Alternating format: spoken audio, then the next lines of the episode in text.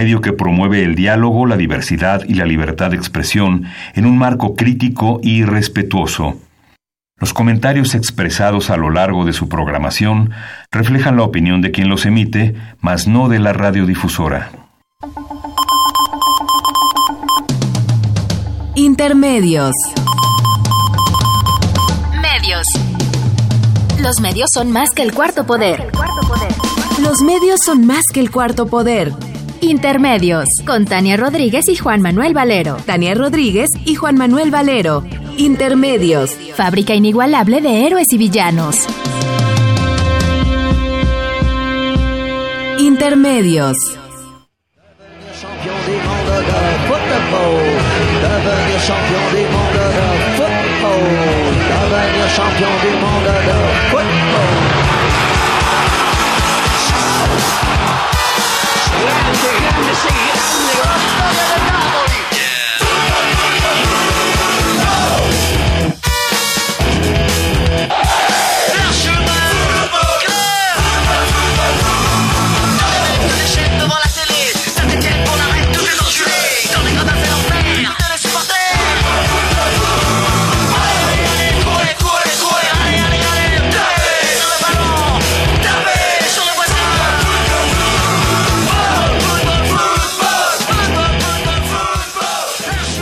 Buenas noches, bienvenidos a Intermedios.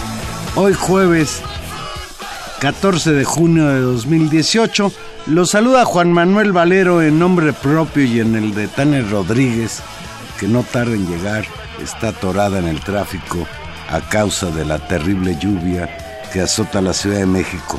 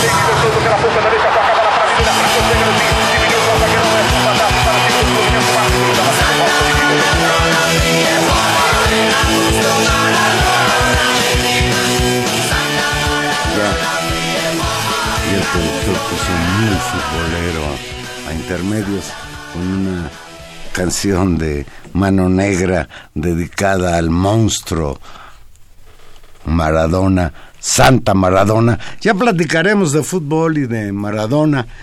Pues sí, hoy estamos en la recta final. Ya solo faltan 16 días para las elecciones del próximo domingo, primero de julio. El martes pasado tuvo lugar el tercer debate presidencial, el tercero y último en la ciudad de Mérida y pese a las expectativas no creemos que haya pasado nada que le dé un vuelco a las preferencias electorales. Y hoy mismo se inauguró el Campeonato Mundial de Fútbol con un triunfo por goleada de los anfitriones, Rusia 5, Arabia Saudita 0. Así es que hoy, pues en resumen, platicaremos un poco de debates, encuestas y, fútbol. Y desde luego, pues queremos comentar de entrada que está terrible el asunto de la lluvia en todo el país. Hay tormentas y amenazas de huracanes tanto en el Océano Pacífico como en el Golfo de México. En Los Cabos hoy entró la tormenta, está en una situación muy complicada. En la Ciudad de México hay delegaciones que están a punto de ser declaradas en alerta roja, terribles inundaciones en el oriente de la ciudad, en la avenida Zaragoza, en la avenida Ermita Iztapalapa. Aquí en la colonia del Valle está lloviendo también, pues tenga usted cuidado, ni modo, la lluvia es nos complica la vida, pero pues sin la lluvia no seríamos nadie, no existiría la vida. Hoy tenemos como invitado en intermedios al doctor Sergio Varela Hernández. Buenas noches, Sergio. Hola, Juan Manuel. Buenas noches. Sergio Varela Hernández es coordinador del Centro de Estudios Sociológicos de la Facultad de Ciencias Políticas Sociales de la UNAM, catedrático de la UNAM y además experto en encuestas y en fútbol. Un poco más sobre lo segundo, tal vez. dice, dice que tú eres más, eres más hábil para el fútbol que las encuestas. Sí, sí, sí. Seguro, vamos a ver. Vamos a ver si es cierto. El pasado martes 12 de junio, los cuatro candidatos presidenciales participaron en el tercero y último debate del Instituto Nacional Electoral, en el que respondieron a preguntas de diferentes temas aparentemente formuladas por ciudadanos a través de las redes sociales. José Antonio Mid y Ricardo Anaya ocuparon la mayoría de sus intervenciones en golpear a Andrés Manuel López Obrador, como lo hicieron también en el primero y el segundo debate, y este pues a lo que se dedicó es a defenderse, a cabecear, como dicen algunos en términos boxísticos. Y bueno, pues el Bronco participó también. Yo no sé por qué está el Bronco en, en la contienda electoral.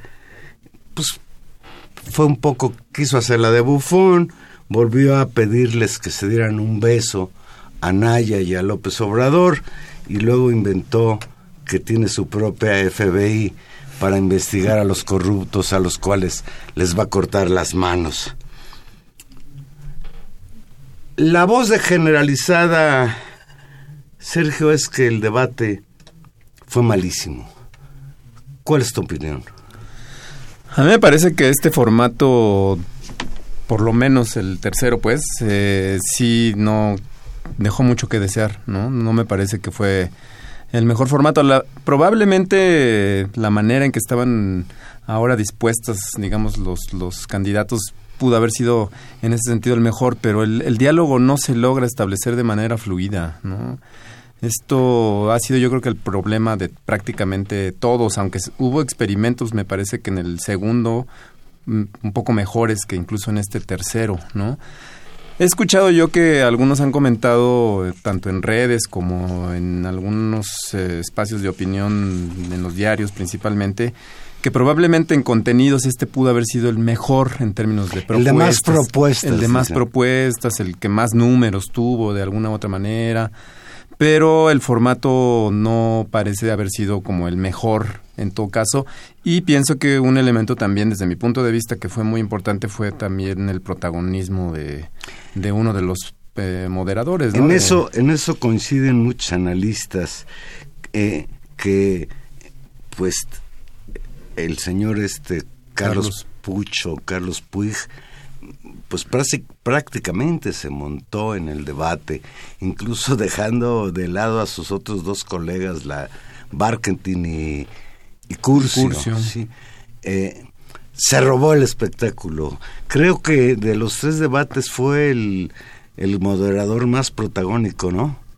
Es difícil saberlo realmente porque pienso que también en el segundo debate Yuridia, Yuridia y, y, este mismo León Krause también intentaron, ¿no? Tener un papel protagónico que no les queda. Pienso yo que incluso un elemento tal vez que habría que reflexionar es si los periodistas sean probablemente los mejores moderadores para los debates presidenciales. No sé si el gremio... Bueno, lo que pasa es que hay de periodistas a periodistas, ¿no? Hubo mucha insistencia entre en las redes sociales en que invitaran a Carmen Aristegui, por ejemplo, a este señor que fue el, este mexicano que trabaja en Univision allá en Estados Unidos, ah. Jorge Ramos. Sí, sí, sí. Eh, que bueno, pues son, son periodistas con mayor capacidad de conducir. Mira, finalmente, este formato último es parecido al de las mesas redondas que arman las televisoras, incluso los postdebates en los que están los representantes.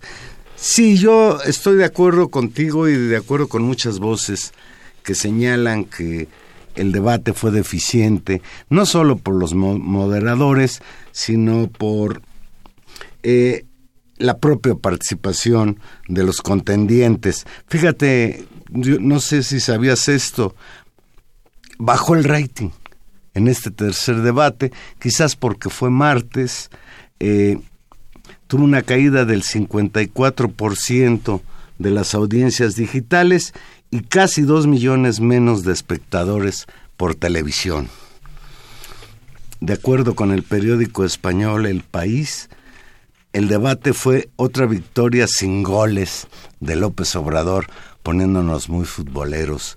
Dice Javier Lafuente, que es el que escribe la crónica de lo que él vio en el debate, dice, las tácticas fallidas de sus rivales propiciaron de nuevo que al líder de Morena le bastase con contemporizar.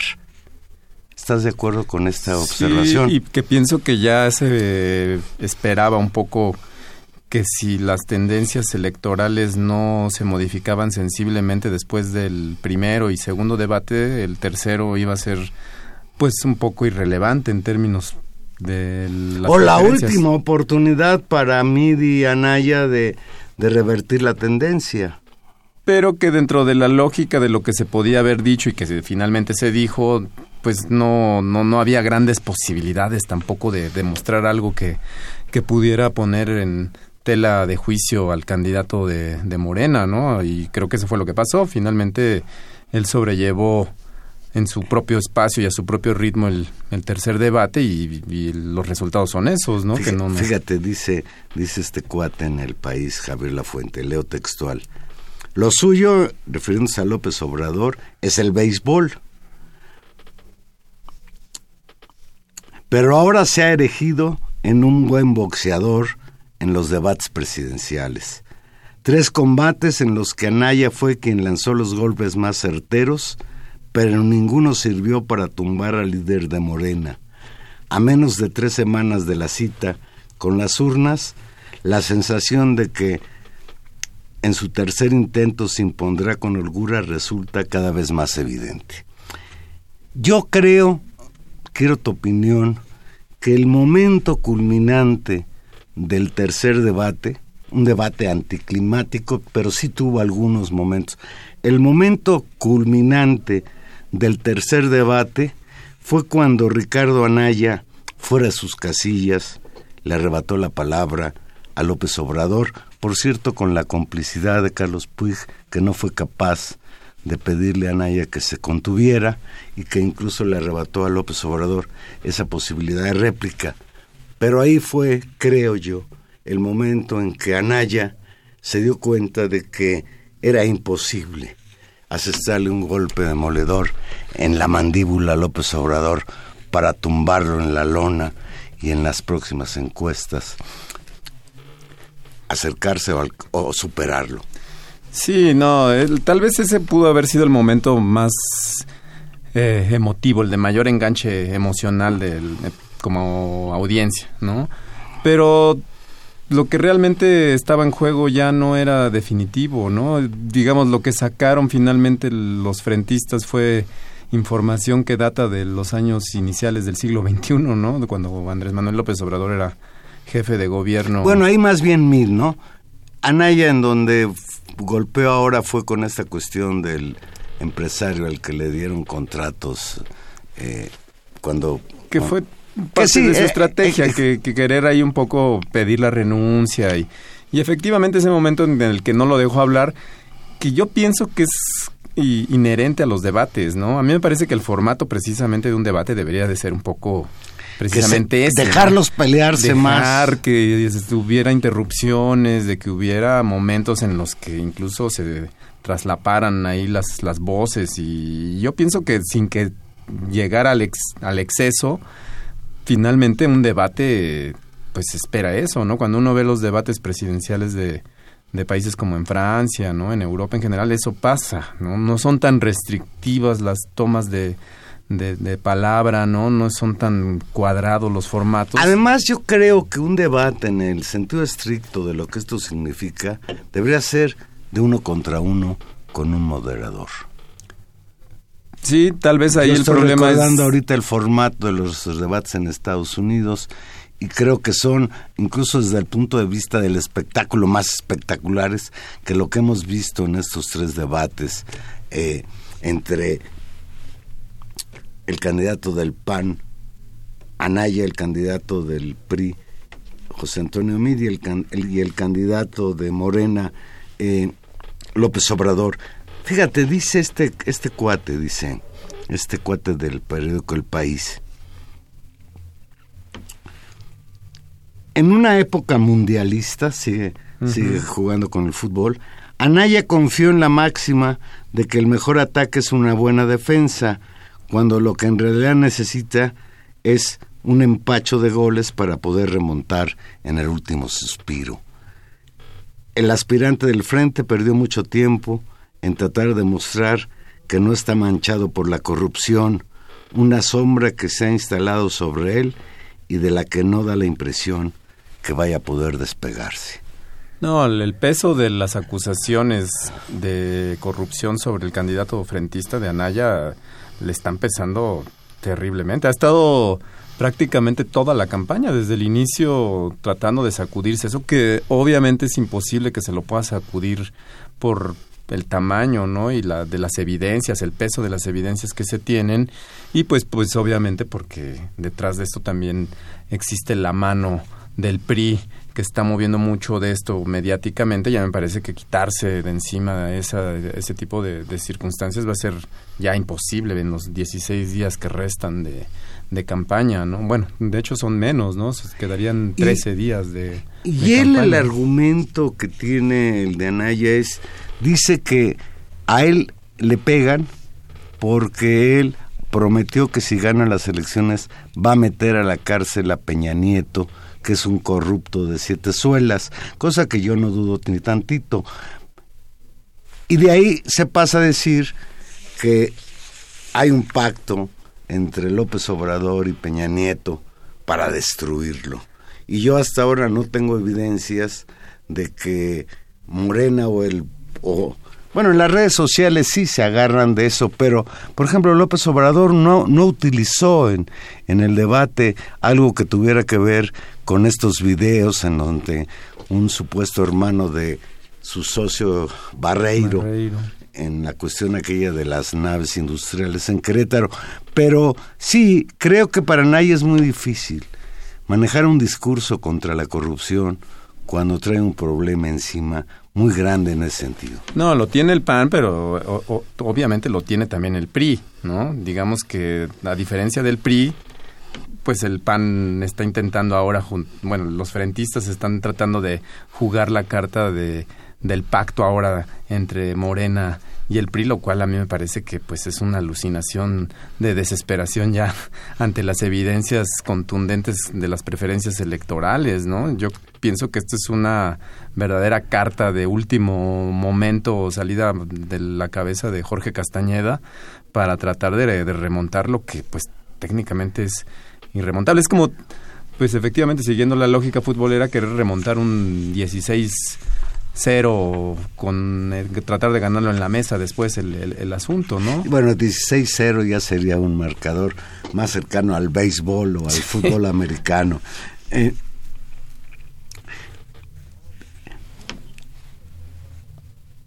¿Tú piensas que este arroz ya se coció, doctor?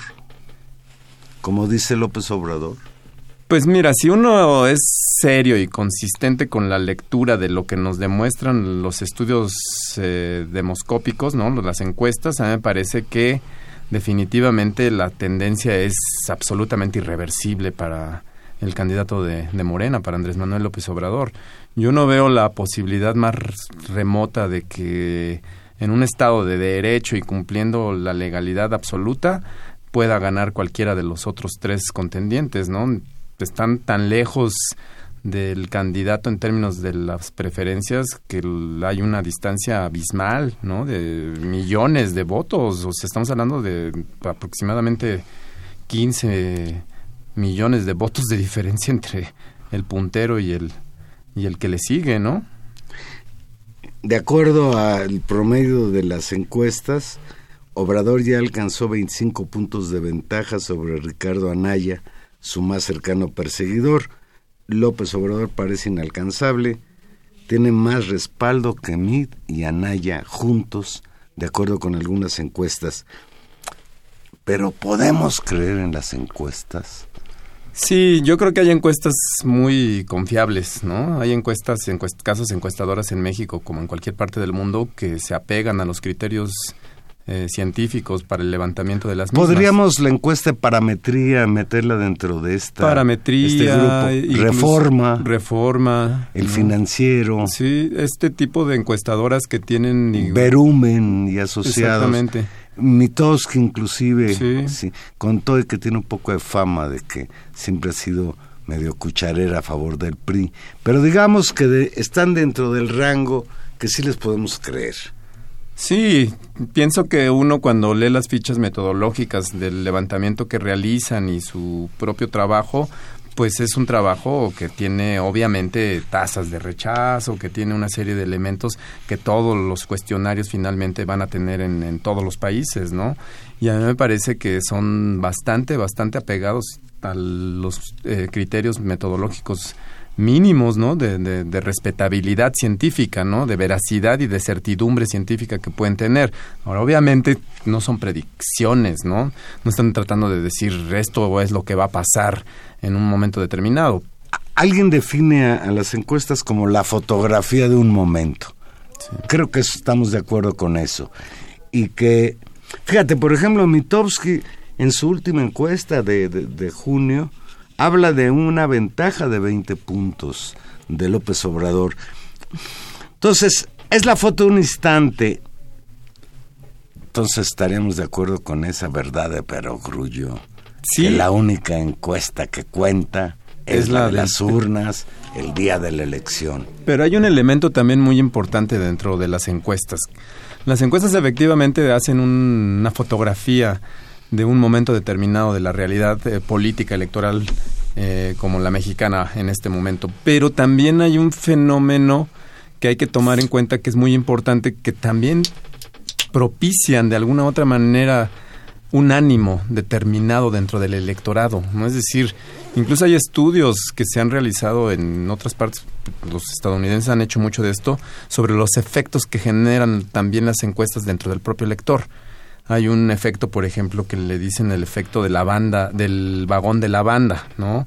En las elecciones de los años del siglo XIX en Estados Unidos llegaban los candidatos en trenes y entonces en algunos de los vagones había una banda de música que tocaba para ambientar el momento electoral, ¿no? El, el, meeting y entonces digamos que con entre más ruido hacían y entre más este vendían al candidato, pues la gente más se acercaba un poco al, triunfador eventualmente, ¿no? Este efecto sucede, lo vimos con la candidatura de Enrique Peña Nieto en el 2012, ¿no? Él se vendió desde el principio como el candidato ganador y eso arrastró a la elección misma, es decir, que las, las, las encuestas sí tienen también una influencia muy importante en el propio electorado. No solamente retratan, sino que también de alguna u otra manera generan un estado de ánimo colectivo, ¿no? Que, que se ven. Y en el caso del 2018 estamos viendo con mucha claridad que las encuestas mismas han impulsado eh, eh, anímicamente a la campaña de Andrés Manuel López Obrador.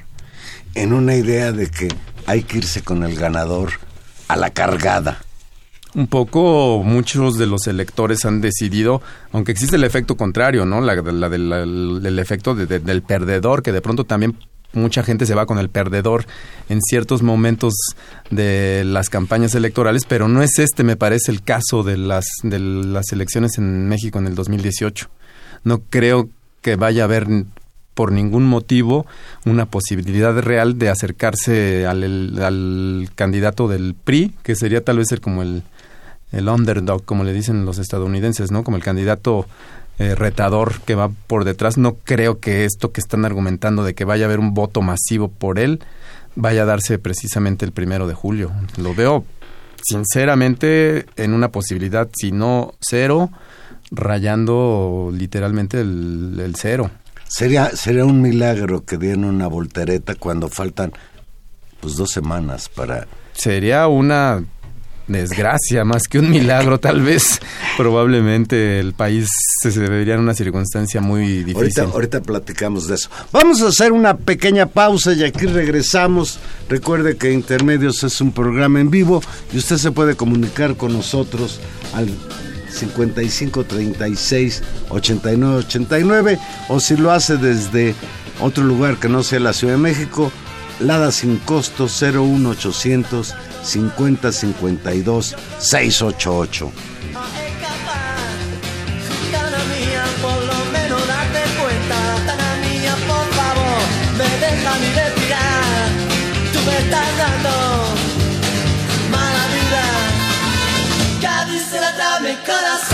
por qué trato yo también. Cuando tú me hablas, como un cabrón. Tana mía, estás sufriendo. Tana mía, por favor, sufriendo. Malnutrición me estás dando. Mala vida. Cádiz se la trae mi corazón. Dime tú por qué trato yo también. Cuando tú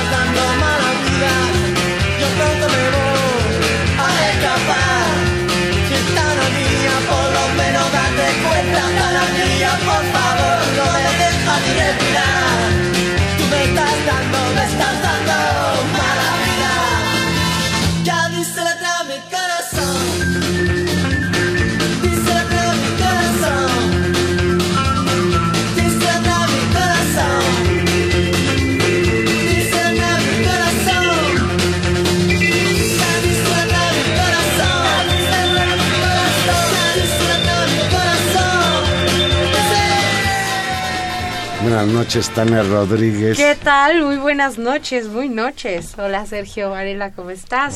Valero, buenas noches, buenas Sé que, noches a sé todos. que hoy le puedes echar la culpa a la lluvia terrible no que azota la Ciudad no tienen México. a qué salir a la ciudad, no salgan entre que llueve y hay un tráfico brutal, así que no se acerquen a la zona, particularmente de la del Valle Roma Condesa, está terrorífico. Tania, Sergio, generalmente los que no les va bien en la encuesta dicen que esa encuesta no sirve. Eh, escucho por ahí, por ejemplo, a, la- Alejandra Barrales, que va a ganar porque según unas encuestas que ella tiene, ya va en empate técnico con Claudia Sheinbaum, refiriéndonos a las elecciones en la Ciudad de México.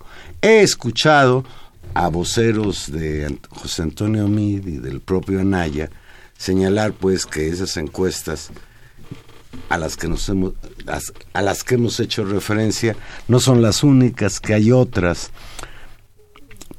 Otro elemento que plantean es que tan las encuestas no son definitivas que ahí está lo que pasó en Estados Unidos con la elección de Trump. De acuerdo con las encuestas iba a ganar Hillary Clinton incluso de una manera holgada. Y lo que sucedió por ejemplo en Inglaterra etcétera son elementos como para decir pues las encuestas no son la última palabra No, pues los voceros de los candidatos que van atrás están mintiendo, definitivamente. No hay manera de, de- de decir que las encuestas van a fallar.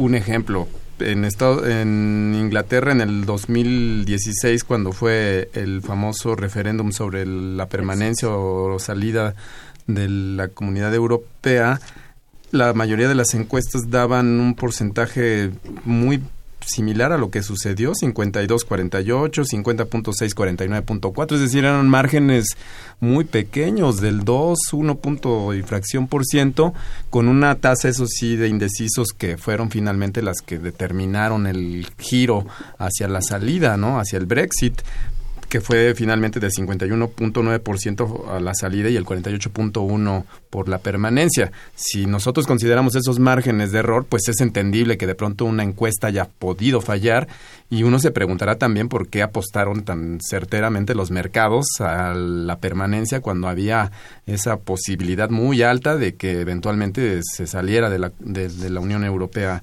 Inglaterra. Pasó exactamente lo mismo en Estados Unidos con la elección de Trump.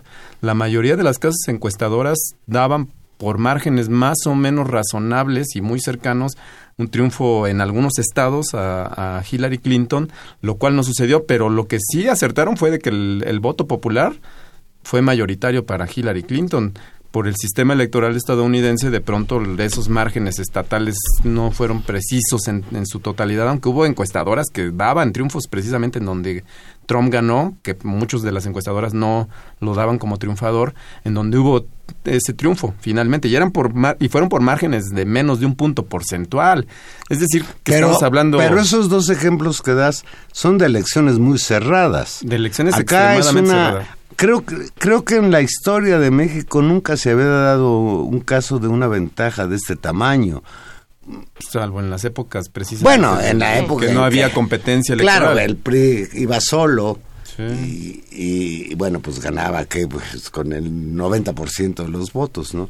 Sí, yo creo que, digamos, las encuestas son, son un buen indicador, se ha, se ha hecho mucho más sofisticadas las técnicas de medición de opiniones políticas y lo que también digamos que se, se incluiría en la lectura de las encuestas es un, un gran tema que se juega en las elecciones, es decir, si se logra consolidar un tema ¿no? Y eso permite también que funcionen más como la lógica de los referendos, o sea, donde hay un tema que es lo que se está discutiendo y qué es lo que se va a votar. Y me parece que en este caso también, si uno ve las encuestas de, eh, preferencias electorales y las contrapone o las, las complementa con las eh, encuestas de seguimiento a la popularidad o aprobación del gobierno de Peña Nieto, hay un claro tema con respecto a una, un fuerte rechazo a, al PRI, al gobierno de Peña, a una lógica de eh, políticas económicas que se consolidaron como gran tema de Peña Nieto, digamos, llevamos muchos años de estas reformas económicas, pero tuvieron un fuerte impulso con la idea del Pacto por México, incluso cuando se preguntan algunos análisis que me parecen muy interesantes sobre política económica, sobre si están de acuerdo en las reformas estructurales, la gente dice no, ¿no? Y ahí hay una, un claro como signo también que complementa y hace que, que estos, esta enorme distancia de puntos eh, se explique, no solamente sea un hecho de popularidad o de carisma, sino que haya una construcción política más profunda del tema, lo cual me parece también interesante en esta elección, Sergio.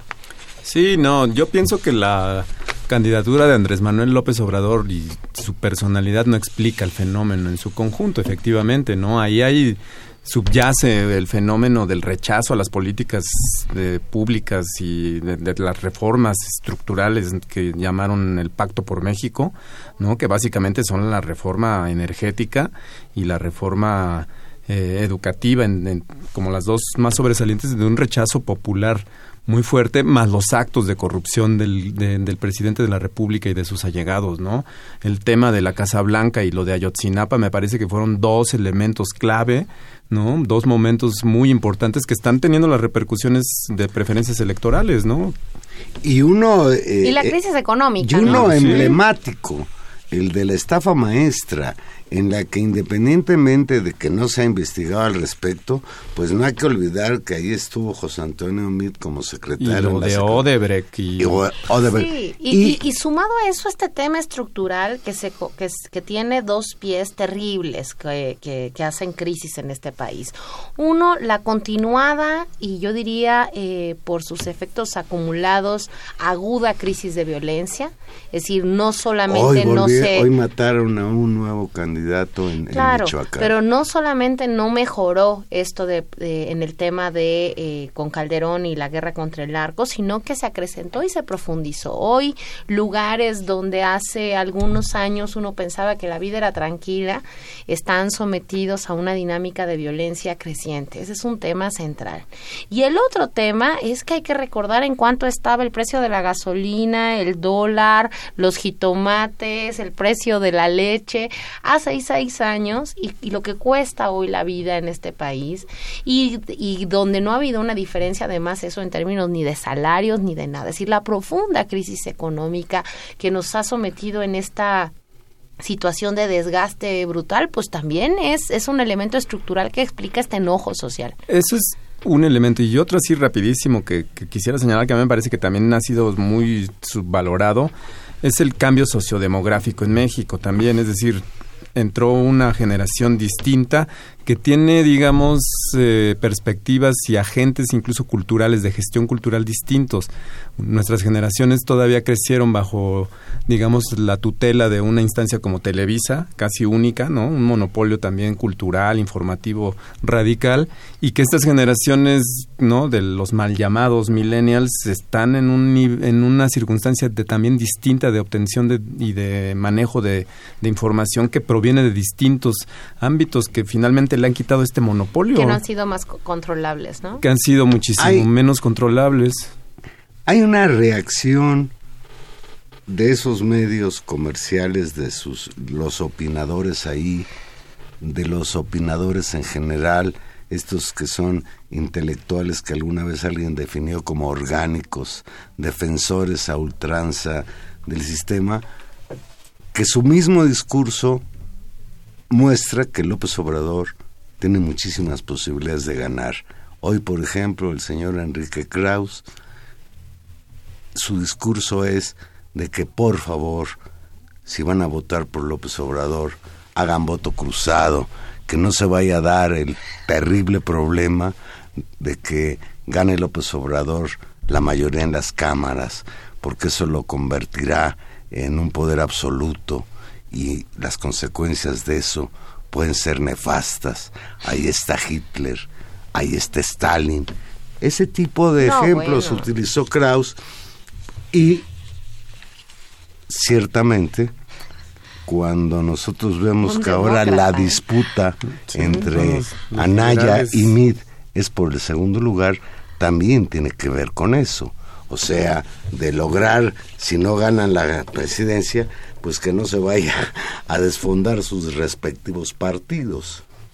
Sí, yo lo veo, lo veo difícil. Hay una tentativa y, y también el, el, último elemento tal vez en este análisis que hacíamos de las encuestas como como elementos en este contexto eh, de análisis creíble, habría que tal vez apuntar uno último, que tal vez es el que, que lo ligo con, con, la pregunta que tú planteas, Valero, que es, pues hay que decirlo también, la consistencia de López Obrador como una figura de oposición en las últimas tres décadas, ¿no? Es decir, o sí, los últimos 20 años, sí, por lo menos, ha jugado un papel sistemático de oposición y eso le ha permitido, eh, pues no solamente mantenerse, sino acumularse. Creo que también, y en este momento lo estamos viendo con un joven partido como es Morena, que está en los primeros lugares también, tanto en las opiniones de Cámara de Diputados e increíblemente de senadores, lo cual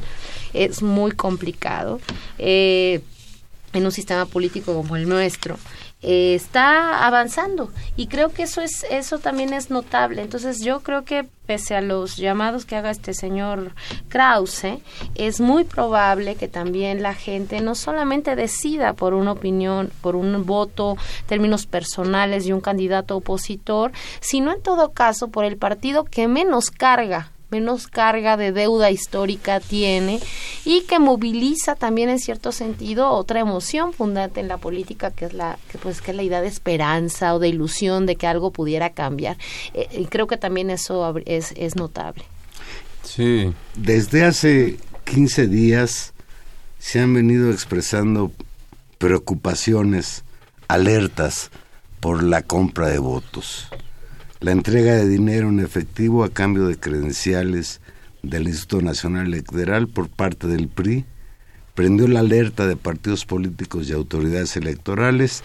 Desde hace dos semanas inició el reparto de dinero a cambio de copias de la credencial para votar en las oficinas del Comité Ejecutivo Nacional del PRI, lo que ya me parece el colmo del descaro. Hay fotografías de la gente formada para que le paguen a los votantes más pobres 500 pesos, a los coordinadores hasta 10 mil. Hay hasta un video en que unos que fueron a, a llevar gente a que le compraran el voto, después los asaltaron creo que los que los asaltaron son los mismos que les habían dado el dinero. Pero independientemente de otras consideraciones, pues el fantasma del fraude electoral está presente. Si no tendríamos por qué decir que, que esta vez pueda ser distinto. No, por supuesto, digo, la historia de México está marcada por la compra de votos y el fraude electoral y pensar que en esta elección han doblado definitivamente las manos el sistema, pues yo creo que es una posición ilusa, ¿no? A mí me consta, y de hecho lo, estamos precisamente iniciando en la Facultad de Ciencias Políticas y Sociales un, una investigación eh, así in situ, vamos a hacer solamente en una colonia de donde se han reportado muchísimos de estos casos, en la colonia del Pedregal de Santo Domingo, una investigación precisamente para detectar las prácticas de compra de voto en, esta zona, ¿no? Que puedan servir para ilustrar precisamente cómo se está dando y es un hecho, pues, o sea, no, no es algo que, que solamente se maneje en el nivel mediático, sino que en estricto sentido se puede documentar desde la perspectiva académica, ¿no? Y lo vamos a hacer en los próximos días. No, sin duda. Y ahí hay un, una deuda histórica que pasa por las condiciones, eso, de desigualdad, de mecanismos de operación política históricos que hicieron del PRI, pues, el partido el partido que ha sido y la constitución de un régimen político donde el corporativismo y el clientelismo son pues ejes centrales ¿no? de, operación política. Sin embargo, y ahí va, creo, tal vez puede estar una de las dimensiones interesantes y tal vez históricas de esta elección, la distancia eh, electoral en términos de estos factores que, que, se analizaron previamente, sí ponen en jaque lo que se conoce como, pues, lo que digamos, la, opera, la operación de la movilización del voto y del aparato político. Es decir, cuánto cuánto aparatos es es muchísimo. 20 millones de, de, votos comprados para ¿Y además de dónde van a salir ese 20 millones? No, bueno, esos 20 millones ya sabemos de dónde salen, ¿no? Salen de, de las arcas de la nación. No, salen de 20 millones de votos. Ah, claro, bueno, por eso. Y, lo, y el dinero para pagarlo salen. Decimos, ¿de dónde ah, bueno, sale? eso sí, dinero tienen de ¿De sobra. dónde sale el aparato y de dónde sale la posibilidad de hacerlo en un contexto donde claramente están en un tercer lugar? Lo decíamos la vez pasada y creo que todavía esa sombra que está ahí, que a todos preocupa, eh, será desterrada en el momento momento en que con, se confirme, yo me imagino que así será, porque no creo que el debate haya movido para nada las intenciones de voto, eh, que la, la, la, estructura quedó similar y que Anaya sigue en segundo lugar y Mida en tercero. Creo que la única posibilidad de apostarle a la maquinaria electoral y a una compra masiva, como sucedió en el Estado de México, eh, hubiera podido ser un PRI en segundo lugar con unos 8, 12 puntos de distancia, es decir, con una distancia del tamaño de la que se anuncian en todos lados, incluso te diré, esta especie de operación política para hacerlo se ve muy cueste arriba. Sí tiene que ser medianamente creíble el hecho de, eh, de hacerlo. Ahora, como siempre, habrá que ser eh, cuidadoso y me parece fantástico que que nuestra querida facultad participe en un, en un ejercicio de observación de un tema central y que no ha desaparecido y que tiene que ser vigilado pues así a la vieja usanza. A, a mí lo que me preocupa, estando de, de acuerdo con ustedes dos, es la actitud de las autoridades electorales frente a estos fenómenos. Fíjense, eh, la representación de Morena ante el INE prepara una denuncia en contra de, del PRI por la compra de votos en la Ciudad de México y en el Estado de México, donde el partido ha ofrecido a sus coordinadores desde siete mil hasta diez mil pesos a cambio de encauzar posibles votantes a quienes se solicita su credencial de elector. Y fíjense lo que dicen los, los eh, representantes de, del INE, los consejeros electorales. En una etapa electoral no es recomendable que los partidos estén recolectando copias de las credenciales de elector de los ciudadanos. Eso de entrada no está permitido, planteó el consejero Marco Baños. El consejero Ciro Murayama, por su parte, afirmó que el pago por la copia de la credencial no tiene ningún viso de legalidad y manifestó que los partidos deben abstenerse de retirar la credencial. Yo no creo que esta sea una respuesta a un acto deliberado, cínicamente llevado a cabo, pues de delito, es un delito electoral. El otro asunto, el de las llamadas telefónicas, que casi todos los... Yo conozco mucha gente que ha recibido la llamada famosa de que si votas por López Obrador y aprietas el botón número uno, te lanzan una serie de ataques a López Obrador y si tú insistes en que vas a votar por López Obrador, te cuelgan el teléfono. Una campaña de miedo por el tamaño incluso que tiene y los recursos que se requieren para poder hacer un, pues ahora sí que bombardear las redes telefónicas con eh, guerra sucia.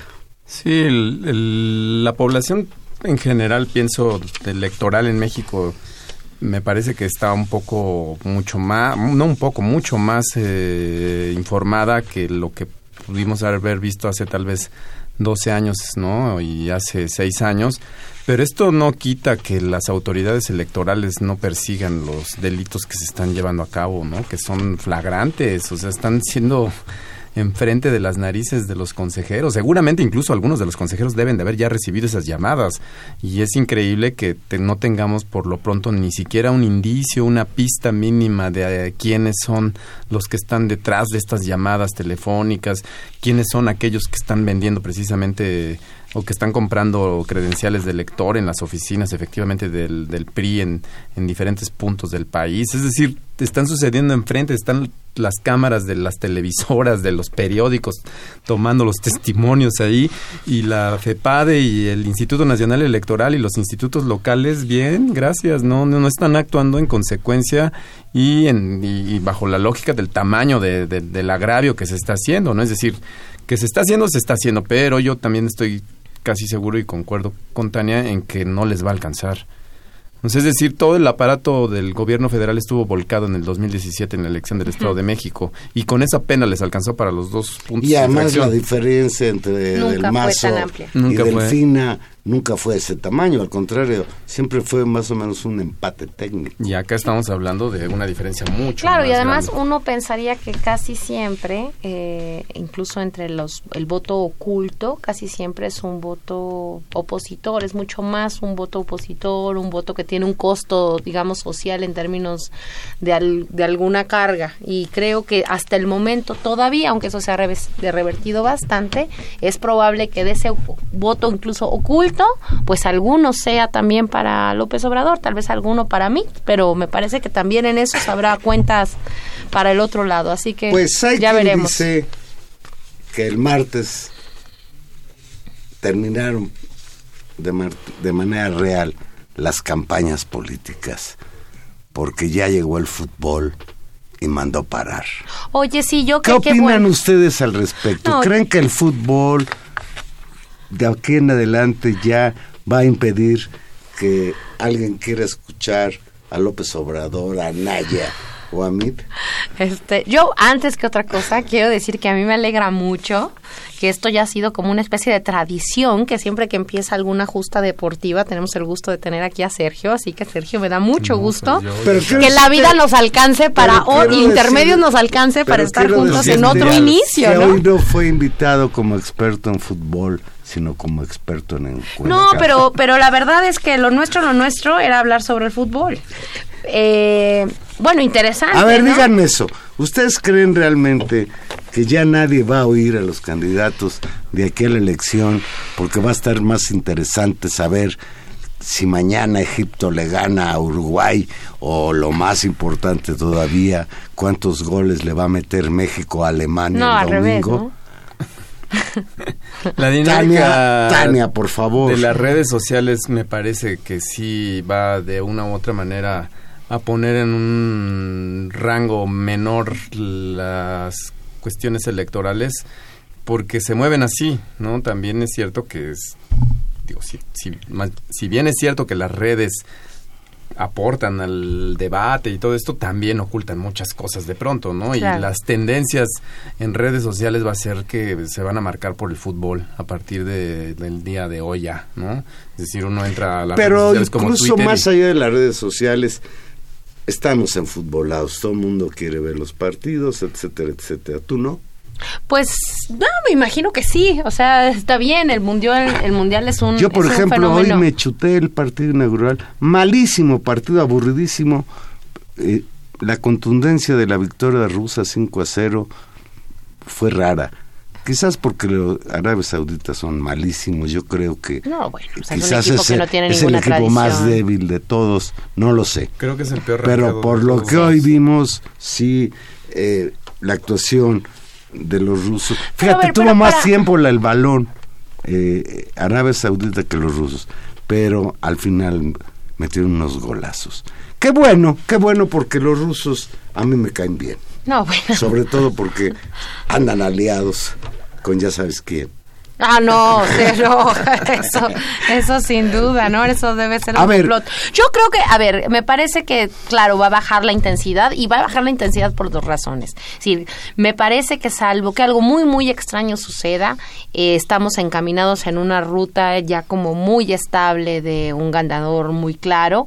Eh, que el debate no produjo un nuevo escenario y lo que vamos a caminar es hacia los cierres. Creo que el único cierre que tiene una expectativa fuerte por la por el nuevo escenario, por la movilización, por lo que va a significar incluso un cierre que se pretende ya una especie de fiesta anticipada será el de López Obrador. Creo que los otros van a estar mucho más deslucidos. Eh, todavía ni siquiera son una tendencia, no son un tema del que se hable, no hay nada por ahí. Entonces me imagino que ahí se regresará de nueva cuenta a poner atención a las campañas y por supuesto que el día de la elección y si algo sucede, la gente dejará de ver fútbol y se ocupará de esto. Yo eso sí creo que nos da, nos da la vida les da el espacio público para las dos cosas. Ahora, que el fútbol va a ocupar un nivel de agenda, sí, lo mismo que este efecto como verano general en la, en la vida ya de la ciudad, de las escuelas, en la vida universitaria. Eso va a estar y va a relajar la agenda Oye, pues- pública, lo cual no necesariamente está mal cuando algunos actores políticos trataban de polarizar un ambiente. Sí, creo que en este contexto podrían ir las cosas incluso más calmas. Hace algunos meses, incluso eh, cuando veíamos cómo iba a ser el inicio del, del, del campeonato mundial coincidiendo con las elecciones, pues ya casi casi que gritábamos complot, nos están distrayendo Pues- y creo que a estas alturas pues no, tampoco viene mal a la escena pública bajarle un poco la atención, no sé cómo lo ve Sergio.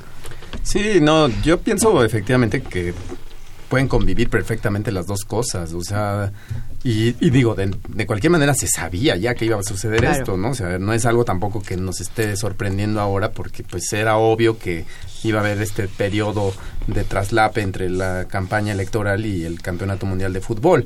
Ahora, la cosa es de que no se sabía eso sí cómo iban a estar las tendencias y la circunstancia en, en- en estos días. Y la verdad, efectivamente, me parece que estamos en una circunstancia de ya prácticamente resolución de la campaña y tal vez sí, el asunto de los cierres será el único evento de las propias contienda, de la propia contienda electoral que le podrá disputar eventualmente algo ahí al fútbol, pero también va- vamos, hay que esperar, o sea, también el hecho de que la selección pueda dar por ahí alguna sorpresa puede generar una circunstancia. Sergio, eres, eres optimista, no, no, igual que ver, Valero. Yo No. mi quiniela está puesta para que México regrese. Pero a ver, a ver. rápidamente, ¿Qué? pero Mira, por ejemplo, José Antonio Mit se aprovechó en el tercer debate y él sí le, le- le deseó éxito a la selección mexicana de fútbol, muy futbolero.